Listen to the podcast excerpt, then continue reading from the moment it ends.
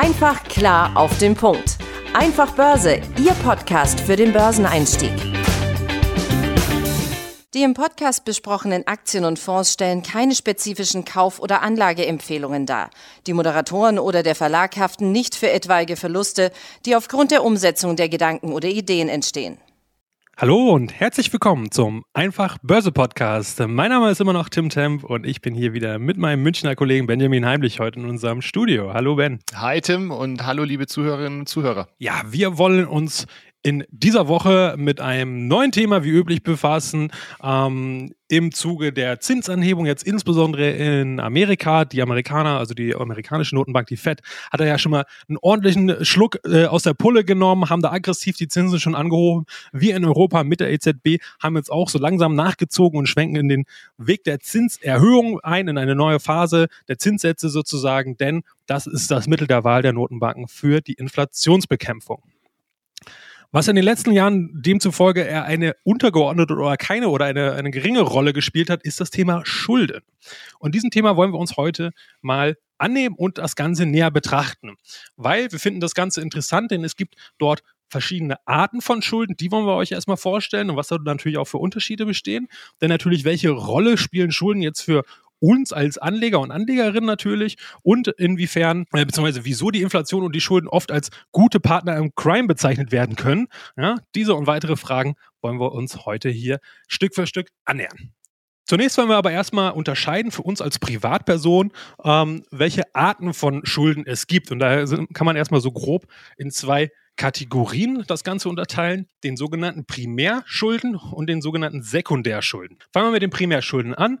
Diese Primärschulden heißen so, weil sie halt das Potenzial haben, existenzbedrohende Lagen hervorzurufen bei uns. Was soll das heißen? Naja, äh, äh, primär sind vorrangig, müssen die beglichen werden, weil diese Schulden halt entsprechend entweder hohe Summen haben oder uns sehr schnell sehr teuer zu stehen kommen können, weil zum Beispiel besondere ähm, ja, Verfahren oder ähnliches dort angewandt werden können von den Schuldnern. Das zum Beispiel sein können unsere Vermieter, Verwaltung ähnliches, ja, also da die fackeln in der Regel nicht lange. Auch bei Immobilienkauf ist das der Fall. Energielieferanten tun das in der Regel auch nicht und das Finanzamt und andere Behörden und auch die Krankenkasse, äh, mit denen ist häufig nicht lange zu spaßen, wenn dort entsprechend nicht die Kosten, Gebühren, Rechnung oder was auch immer dann bezahlt werden. Deswegen werden diese als Primärschulden bezeichnet. Die Sekundärschulden ähm, dort ja, werden jetzt nicht tendenziell als existenzbedrohend eingestuft. In der Regel hat das damit was zu tun, weil sie nicht so hoch sind, wie natürlich eine Mietzahlung ist natürlich viel höher als zum Beispiel eine Handyrechnung die würde zum Beispiel jetzt zu den Sekundärschulden jetzt zählen. Aber auch Schulden bei Banken oder bei Händlern, Online-Shopping äh, oder ähnliches gehört dazu. Unterhaltsschulden, Erbschulden, Spielschulden, auch bei BAföG-Studenten, ja, die müssen ja das Geld auch irgendwann, zumindest teilweise, soweit ich weiß, zurückzahlen oder Geldstrafen, Bußgelder. Ja, das würde alles unter diesem Sekundärschuldenpart stehen.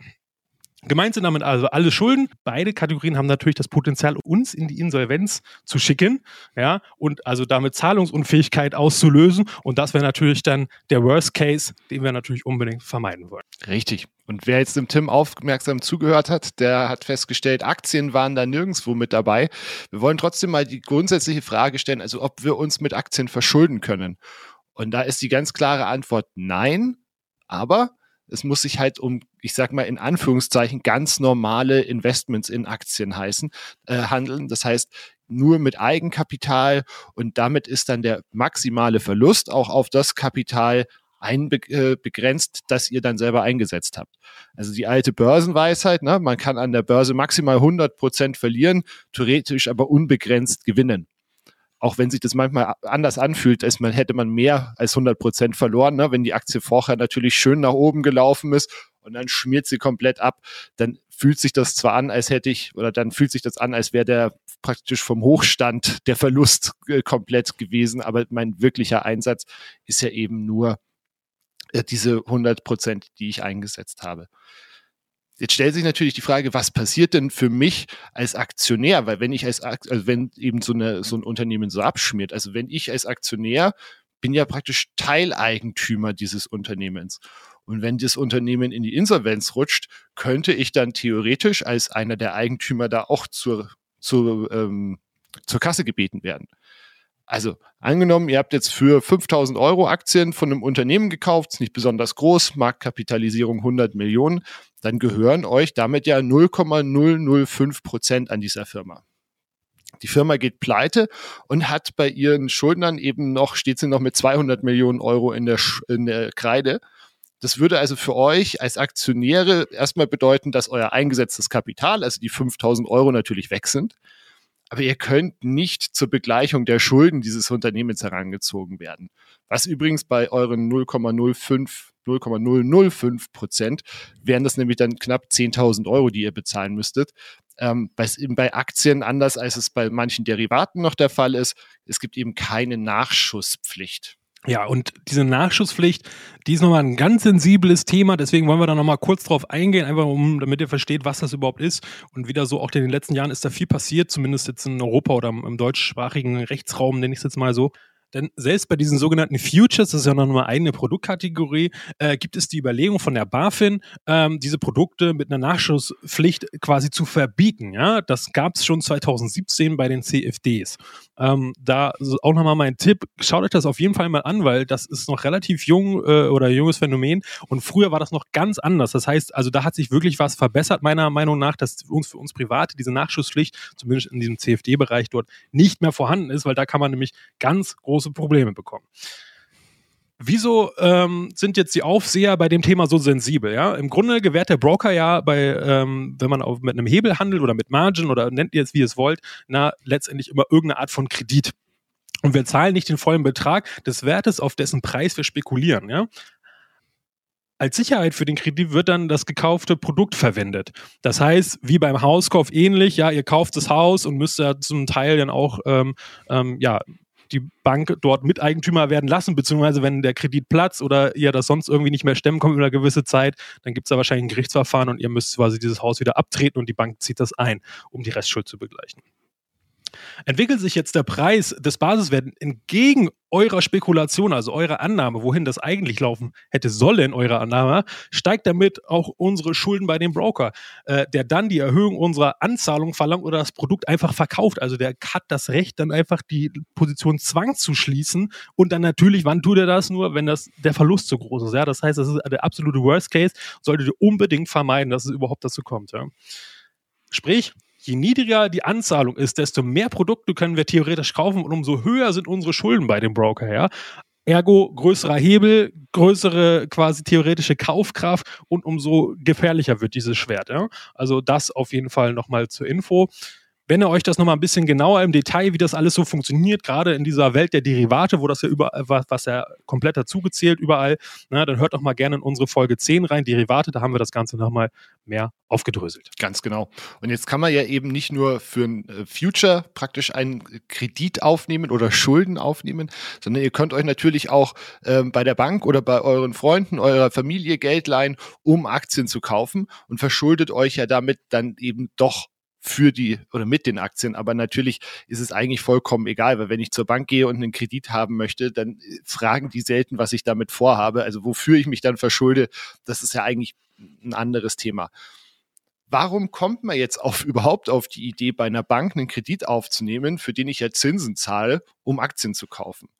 Also insbesondere in den letzten Jahren waren natürlich diese Zinsen extrem niedrig. Ne? Also man hat wirklich für ein niedrigen einstelligen Prozentbetrag könnte man sich da Geld leihen. Und das ist natürlich dann eigentlich ein No-Brainer. Ähm, wenn wir, ich habe mal wieder das Renditedreieck mitgebracht, Tim. Wenn man jetzt auf das wunderbar, ich liebe das. Wenn man auf das Renditedreieck vom DAX guckt, ähm, dann hast du zwischen 2010 und 2021 im Schnitt 7,9 äh, Prozent Rendite eingefahren. Wenn ich mir jetzt bei der Bank für quasi 0 Euro Geld leihen kann und mir der DAX jedes Jahr 7,9 Prozent Rendite im Schnitt ausspuckt, dann kann ich natürlich alleine aus den Erträgen diesen Kredit zurückzahlen. Und gleichzeitig kommt dann auch eben hier wieder diese Hebelwirkung, der sogenannte Leverage beim einges äh, eingesetzten Eigenkapital zum Tragen, weil man natürlich überproportional von der Kurssteigerung oder der Dividendenzahlung profitiert. Ich habe da mal ein kleines Rechenbeispiel, relativ einfach gehalten, mitgebracht. Ist jetzt ein konservatives Depot, sage ich mal, 30.000 Euro fahren wir im Jahr 6% Kurssteigerung ein und haben 600 Euro Dividende. Das macht eine Rendite, wenn wir jetzt Gebühren, Steuern etc. rausrechnen, von 8%.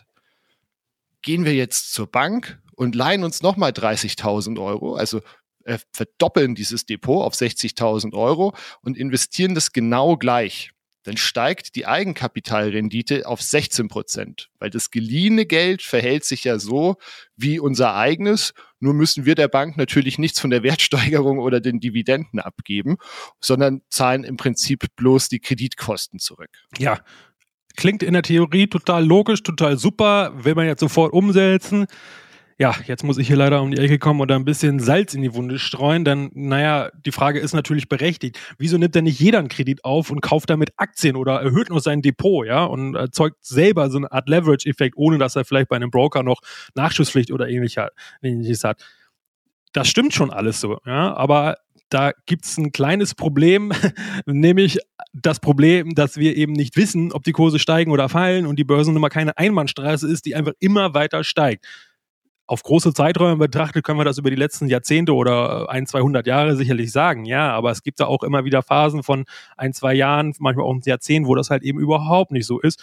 Und auch, wir zeichnen jetzt hier Mitte September 2022 auf, das aktuelle Börsenjahr ist jetzt eher so semi-gut, würde ich es mal ganz vorsichtig ausdrücken. DAX aktuell äh, minus 17 Prozent, S&P 500 auch minus 17 Prozent auf Jahressicht. Also dieses Jahr wäre das eine ganz, ganz schlechter Deal gewesen. Und warum? Das wollen wir jetzt ja auch nochmal ein bisschen mit Zahlen und ein, paar, ein bisschen konkreter nochmal aufdröseln, damit ihr das genau versteht, weil das ist wirklich wichtig. Das heißt, in unserem Beispiel fällt das Depot jetzt um die Hälfte, ist unser komplettes Eigenkapital weg weil die Bank ja die 30.000 so oder so zurück will. Wir haben ja das als festes äh, Verbindlichkeit bei der Bank drin, ja, und die werden das sich auf jeden Fall holen äh, mit, mit allen Mitteln, ja, also mit Gerichtsvollzieher und Pipapo am Ende im Worst Case natürlich, ne? Das heißt aber auch, nicht nur diese 30.000 wollen sie natürlich zurückhaben, sondern die Bank will ja auch was verdienen. Das heißt, da kommen auch noch Zinsen auch noch oben drauf. Ja, das sind auch nochmal aktiv Kosten, die wir natürlich auch in unserer Kalkulation mit berücksichtigen müssen. Das heißt, dieser Kredit oder beziehungsweise dieses ganze, wenn wir es mal wollen, Investmentkonstrukt, das rechnet sich oft halt eben nicht oder nur sehr schwierig oder halt eben nur in guten Jahren. Warum? Weil eben der DAX nur im Durchschnitt diese ungefähr 8% im Jahr macht. Aktuelles Beispiel, dieses Jahr minus 17% bisher. Und dass er das komplett bis Jahresende wieder aufholt, die 17 plus nochmal 8 obendrauf macht, würde ich mal sagen, das ist schon sportlich. Ja, und gerade in der aktuellen Situation eher unwahrscheinlich. Jetzt kommen ja aber noch mehr Kosten dazu. Ich hatte es ja eben schon gesagt, die Zinsen wollen die Bank ja auch noch haben. So, und da das jetzt ja jetzt kein Baukredit ist, den man vielleicht noch vor einem halben Jahr oder, oder letztes Jahr noch für seine 1, 2 Prozent gekriegt hat, das gibt die Bank ein, da nicht, weil wir, wenn wir da einen Kredit in, äh, in Aktien investieren wollen, ja, wir müssen es ja da nicht zwangsläufig angeben, außer beim Immobilienkredit, da muss man es, glaube ich, da kenne ich mich aber nicht ganz so gut aus. Nichtsdestotrotz, wir kriegen diese günstigen Konditionen. Selbst noch für letztes Jahr hätten wir die niemals bekommen. Das heißt, wir hätten das irgendwer in Dispo machen müssen, wäre natürlich sehr schlecht gewesen. Wir hätten es über irgendeinen Konsumkredit machen müssen, ja, oder vielleicht über Verwandte oder so. Okay, gut, da hätte man vielleicht nochmal ein bisschen bessere Konditionen raushalten, was die Zinsen angeht. Ja, aber sehen wir jetzt mal, wir nehmen Konsumkredit von 5%, was auch noch relativ günstig ist, ja, oder war. Inzwischen gibt es das, glaube ich, auch schon gar nicht mehr. Ähm, Jetzt haben wir nicht nur diese 5%, die wir bezahlen müssen. Wir müssen dann ja auch noch, wenn es gut läuft und wir Gewinn haben, müssen wir ja natürlich auch noch Kapitalertragssteuer bezahlen. Das heißt nochmal 25%. Das heißt, wir sind jetzt schon auf den Gesamtbetrag bei 6,25% Kosten, die wir auf jeden Fall erstmal reinholen müssen, überhaupt um auf Null zu kommen. Ja, und da sind wir noch nicht mal bei Null, weil die Bank oder das Depot verlangt auch noch für jeden Trade natürlich Transaktionskosten die fallen jetzt bei, wenn wir bei dem Beispiel bleiben, mit 30.000 jetzt vielleicht nicht so sehr ins Gewicht. Ja, äh, das sind vielleicht ein halbes Prozent oder 10 Euro oder sowas. Aber die Produkte haben ja manchmal auch noch laufende Kosten. Ja, bei physischen, echten Aktien jetzt nicht. Aber bei ETFs ist das der Fall, bei Derivaten sowieso. Da kommen noch ganz andere Kosten hinzu. Ja, das heißt, wir sind mal ganz schnell weit über die 6, 7 Prozent an Kosten pro Jahr laufend. Und der muss, der, selbst wenn es gut läuft, der DAX 8% macht, dann haben wir 7% Kosten. Das heißt, 1% Gewinn für das Risiko mit Fremdkapital, mit Schulden, mit Risiko, mit Ungewissheit in der Zukunft. Ja, ihr könnt euch schon ausrechnen, das ist in der Regel jetzt eher nicht so ein toller Deal oder halt mit sehr, sehr hohen Risiken behaftet, die sich meiner Meinung nach nicht in einer vernünftigen Verhältnis zum, zur Chance oder zum Renditepotenzial hier entsprechend äh, oft einhergehen, weil halt eben die Konditionen so schlecht sind. Ne? Und wir können als Private auch nicht die, nicht die Zinsen absetzen, wie das Unternehmen als Betriebskosten zum Beispiel tun können. Das können wir in der Regel auch nicht. Ja? Also passt da auf jeden Fall auf äh, und rechnet das ganz genau durch, wenn ihr es unbedingt machen wollt. Und vielleicht nochmal ein kleiner Hinweis. Am ehesten, wenn überhaupt, dass sich das noch halbwegs rechnen könnte, wäre mit diesem sogenannten Wertpapierkrediten. Viele Banken bieten das mit an. Das heißt, ihr hier schon ein Depot habt, da beispielsweise 10.000 Euro in eurem ETF, äh, über ETF äh, oder was auch immer dann angelegt hat, dann könnt ihr einen gewissen Teil davon wie eine Art Dispo euch ziehen und diese Kredite sind in der Regel deutlich günstiger. Konsum beispielsweise 5, dann ist der vielleicht bei 4, 3,5, vielleicht noch ein bisschen günstiger je nach Bank und Verhandlungsgeschick und keine Ahnung, ähm, was ihr da noch quasi rausholen könnt. Aber wenn überhaupt, glaube ich, macht nur das eigentlich Sinn, weil die Kosten das sonst äh, am Ende alles auffressen und sich überhaupt nicht mehr rechnet. Ganz genau. Und also jetzt, wie du gerade gesagt hast, ne, im aktuellen Marktumfeld ist es natürlich vollkommen Banane, äh, praktisch sein, seine, sein Depot nochmal zu verdoppeln, um dann äh, den doppelten Verlust quasi mitzunehmen. Also das ja, und hm? Ja, und was auch noch dazu kommen kann, dieser Dispo, genauso wie der Dispo oder Wertpapierkredit oder alle anderen Kredite, wenn die nicht mit einem fest oder einem fixierten Zinssatz bestehen bleiben und jetzt Zinsniveau geht hoch, ja, dann kann euch das quasi im Laufe der Zeit eure Investition, die sich vielleicht ursprünglich mal gerechnet hat, völlig zerreißen. Ja, ich meine, das Problem haben wir jetzt auch viele Häuslebauer, äh, die jetzt eine Zinsbindung von ein paar Jahren hatten und wenn die jetzt ausläuft, jetzt oder nächstes Jahr, dann haben die auf einmal ein riesen Problem, weil die auch immer das Doppelte oder Dreifache an Zinsen berappen müssen und das kann natürlich für die meisten schon ein fettes Problem sein, was sie nicht mehr stemmen können. Ne? Da hast du mir jetzt eine wunderbare Überleitung gebaut zum Thema festgeschriebene Zinsen.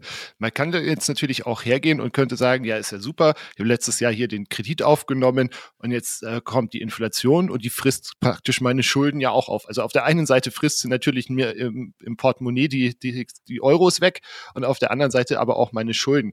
Das stimmt bis zu einem gewissen Grad. Also bei bestehenden Ratenkrediten kann es eben durchaus sein, dass ihr von einer steigenden Inflationsrate profitiert.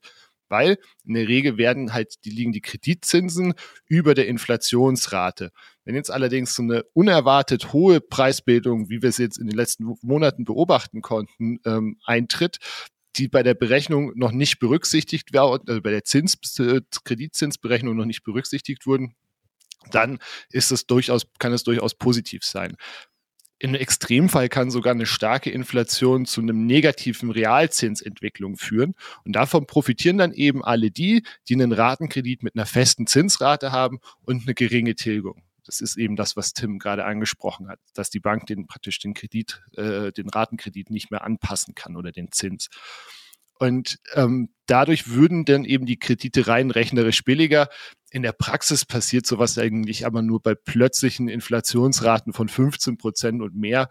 Und gleichzeitig muss natürlich die Zinssteigerung der EZB in unserem Fall unter der Inflationsrate, Inflationsrate so, liegen. Und ähm, das ist jetzt zwar aktuell der Fall, aber wir haben ja eben, wir haben zwar eine hohe Inflation, aber 15 Prozent haben wir nicht. Ne?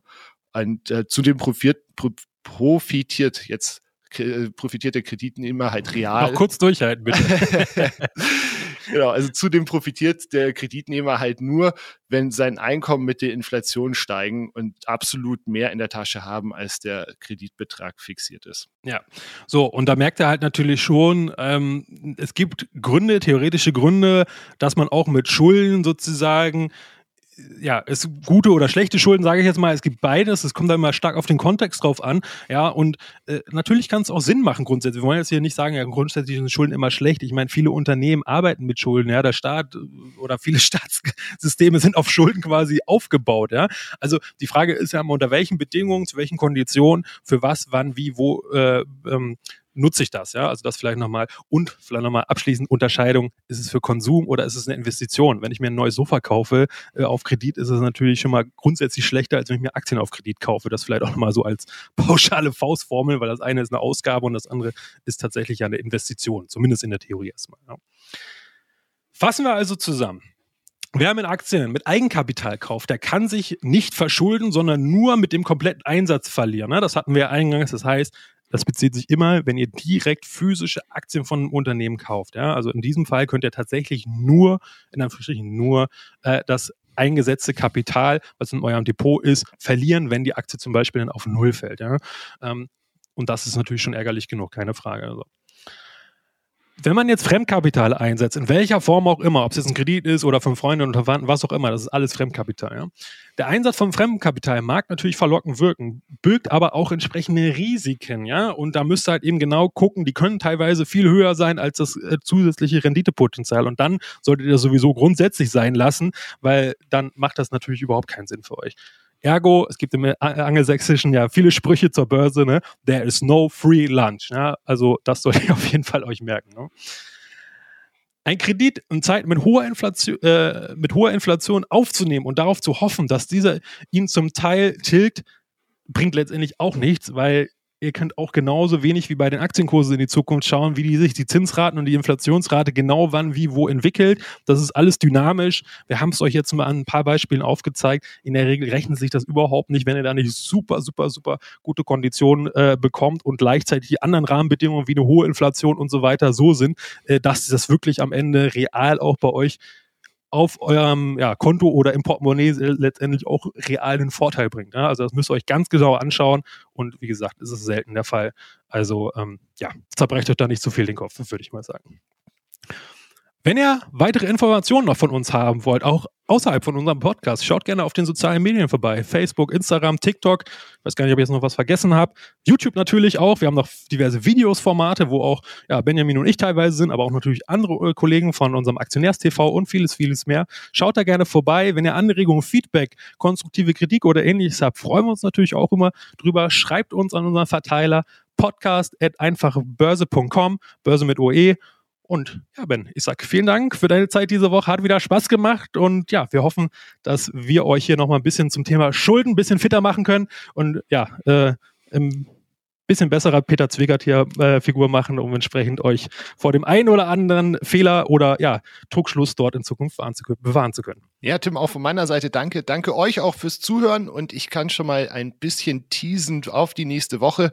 Nächste Woche habt ihr uns seit einem Jahr im Ohr. Wir werden ein Jahr alt, der Einfach Börse Podcast und wir haben uns ein ähm, schönes Thema überlegt, wie ich finde, und haben auch einen tollen Gast. Also freuen wir uns, wenn wir euch nächste Woche zum Einjährigen hier begrüßen dürfen. Bis dahin. Ciao. Genauso sieht's aus und Geschenke gibt's auch. Das noch zur Info. Also, bis dahin. Ciao. Einfach klar auf den Punkt. Einfach Börse, Ihr Podcast für den Börseneinstieg.